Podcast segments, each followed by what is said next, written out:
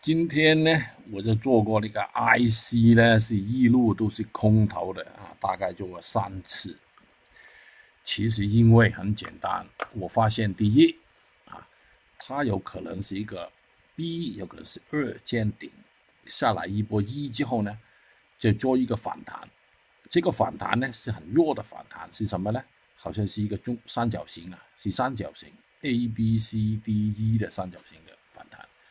这个二在这个位置，就等于说后面有三，这个三也有可能延伸的啊，一啊，这个三的一二啊，又下来，呃，颈部行情当时没有发展，没有不知道是吧？但是你推论它是一个比较强的三，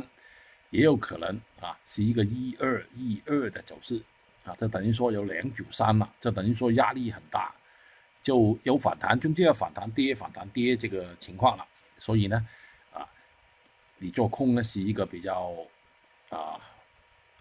比较好的策略啊，比较靠谱的策略，就是这个意思。